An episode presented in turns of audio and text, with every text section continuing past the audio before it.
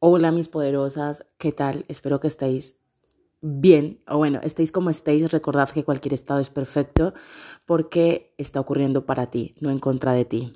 Hoy quería hablaros de, un caso, de una historia personal, de una coachee con la que estoy trabajando en el entrenamiento de autoestima, con la que ya llevo eh, tres meses atrás también trabajando el tema de soltar, poner límites y puntos finales a una relación tóxica, pero aún así ella ha entrado en ese entrenamiento. Es una mujer muy comprometida con su desarrollo personal y sobre todo con su amor, con su respeto hacia sí misma. Y, bueno, eh, empezamos en octubre, ella llegó a poder finalizar una relación bastante tóxica a mediados de diciembre y estamos a finales de enero y estamos en un entrenamiento de autoestima en el cual ella siente una especie de mono, vamos, sí, mono, como cuando tú fumabas o fumas y sientes esa necesidad de volver a fumar. Pues ella ya tomó una decisión, que tomar la decisión de soltar esta relación era muy difícil y eso es un wow, eso es un tremendo éxito poderlo hacer, pero ahora qué? Ahora qué viene? Ahora qué es lo que continúa? Y esta parte no la, no la observamos mucho, esta parte no le damos la suficiente luz y atención que necesita, porque es justamente aquí, en este momento de incertidumbre, en el que tenemos que aprender a sostenernos. Ya he dejado atrás algo que no quería en mi vida. Ahora debo aprender a vivir sin ello y eso también es doloroso. Eso también tiene un precio. Eso también es sacrificado. Eso también duele. Porque muchas veces pensamos que el éxito es descubrir las cosas o mm, darnos cuenta, caer en, wow, de repente me he dado cuenta que, o cuando, por ejemplo, esto se ve mucho en el propósito de vida, Alejandra, quiero encontrar mi propósito de vida, de repente lo encuentro, wow, he encontrado mi propósito de vida, ¿y ahora qué? Mirad, chicas, sostener un propósito de vida es de valientes. Y yo em, en alguna ocasión os he dicho que a veces me gustaría no tener claro mi propósito de vida, porque lo tengo tan claro. O sea, yo me acuesto y me levanto pensando en ello. Estoy tan absolutamente enamorada, emborrachada, embriagada por mi propósito, por mi misión, por lo que me mueve, que me duele muchas veces. Me pesa. Es como que, Dios, quiero ignorarle, quiero irme a la última montaña y hacer de cuenta que que tengo que mirar solamente para mí, pero hay algo por dentro que me mueve, que, que me impulsa a entender que es que no estoy sola en el mundo, que me quiero ir de aquí y dejarlo mejor, así sea a una persona, a un ser humano en el mundo. Pero eso es lo que sucede también en nuestras relaciones de dependencia o en las relaciones que ya no nos suman. Es el hecho de que listo, le pongo punto final y luego qué. Yo he experimentado eso. Yo he estado en ese sitio en ese sitio en el que nos vamos a dos partes, al miedo, que es el futuro, y empiezan a haber imágenes en las que me voy a quedar sola, nadie me va a querer como él o como ella, nadie me va a aceptar, no voy a volver a confiar en nadie, no voy a volver a creer en el amor, eh, nadie merece la pena, etc. O me voy al pasado, en el cual me culpo, culpo al otro si las cosas hubieran sido diferentes, si yo hubiera actuado de una manera de otra manera, si yo no hubiera dicho, hubiera hecho eso, las cosas no estarían así, ¿no? Entonces me olvido del presente.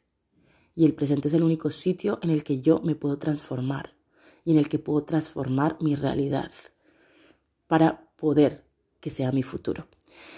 Entonces, os quería hoy hacer una invitación un poco friki, eh, mm, más bien hierbas, en el sentido místico quizás, que quizás algunas personas no tienen todavía como, como esta conexión espiritual, ¿no? Pero yo te hago una invitación a que recuerdes, y más que una invitación es un recordatorio de que no estás sola y de que como mi coachí, como la mujer de la que estoy hablando y como yo misma, me he encontrado muchas veces en ese estado de es que ya tomé la decisión, pero ahora no sé qué hacer, pero ahora me siento sola, pero ahora me voy al pasado y me voy al, al, al futuro y, y, me olvido de, mí y no sé cómo gestionarlo, porque muchas veces yo que tengo herramientas no sé cómo gestionarlo. Eso es humanidad y humildad. Entonces hoy te hago un recordatorio de que no estás sola, mujer. de que tú sientes por la noche que estás sola, pero no, hay una divinidad, un cosmos, llámale como tú quieras, guías espirituales, voz interna, ser superior, que te acompaña, que cuando tú das un paso, Él da 30 mil por ti, que cuando tú te sientes más en el limbo, es justo cuando Él más te abraza y te sostiene, que muchas veces no podemos solucionar algo desde el, mismo sitio que creó el problema. Y si en nuestra mente, en nuestras emociones, en nuestro cuerpo estamos enganchados a algo o a alguien, mm, es muy arduo tomar otro camino desde ese mismo sitio, desde mi mente, cuerpo, emoción.